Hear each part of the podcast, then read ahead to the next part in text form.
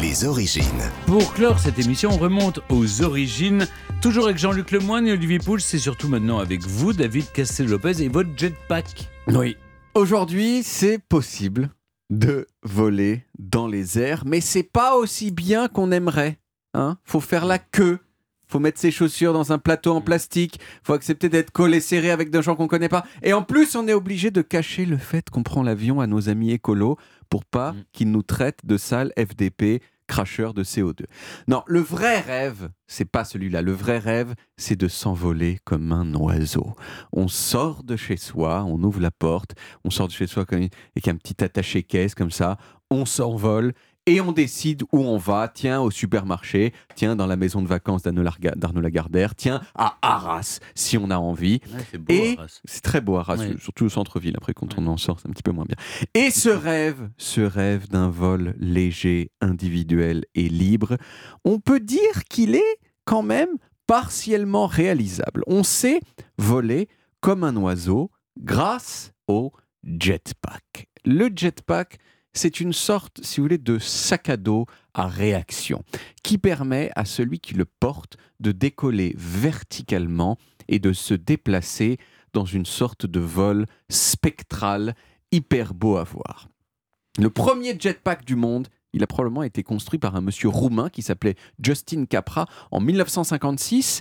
Mais comme Justin, il était, Justin d'ailleurs, probablement Justine ou Justine, et pas Justin, c'était pas américain. Comme Justin, il était dans un pays communiste, il n'a pas pu le faire breveter. Le premier jetpack breveté du monde, lui, il a été fabriqué par un ingénieur américain qui s'appelait Wendell Moore. Et il a fait son premier vol en avril 1961, un peu plus d'une semaine après que Yuri Gagarin a fait lui son premier vol dans l'espace. Alors le vol de jetpack c'était un peu moins impressionnant euh, puisque le monsieur qui volait, qui s'appelait euh, Harold Graham, il n'a décollé que de 1m20 au-dessus du sol, euh, uniquement pendant 14 secondes et pour parcourir une distance totale de 10 mètres et aussi en, en produisant au passage un son complètement assourdissant qui était mesuré à 130 décibels Oh soit le bruit d'un avion au décollage. Euh, voilà. Mais alors, il y a quand même plein de gens qui se disaient que c'était le futur et que bientôt tout le monde aurait son petit jetpack pour aller au travail le matin. Euh, surtout, surtout à partir du moment où tout le monde a vu un jetpack dans le fameux film Opération Tonnerre où James Bond en utilise un pour s'enfuir. Le problème, c'est que 60 ans plus tard, la technologie a évolué euh, sur plein de trucs. On est allé sur la Lune, on a Internet, on peut commander de la soupe à 2 heures du matin avec son téléphone et géolocaliser l'avancement du livreur sur une carte tout en restant sous la couette. Mais le jetpack, lui, il est resté à peu près au point mort. Et ça, à cause de deux choses. La première raison, c'est euh, l'autonomie. Pour faire décoller un humain verticalement, il faut énormément d'énergie et pour produire énormément d'énergie, il faut beaucoup de carburant. Certains des jetpacks actuels, ils consomment à peu près 4 litres de carburant par minute. Or, le carburant, ça pèse très lourd. Et plus vous mettez de carburant dans le sac, plus vous êtes lourd et plus il faut de carburant pour décoller et rester en l'air. Et plus c'est lourd. Et, plus Et voilà. Et jetpack, pour cette raison, ils ont généralement des autonomies de 30 secondes. Donc, vous pouvez oublier l'idée de faire euh, Paris-Arras en jetpack. Et la deuxième raison qui fait que les jetpacks ont déçu euh, leurs promesses, c'est la sécurité.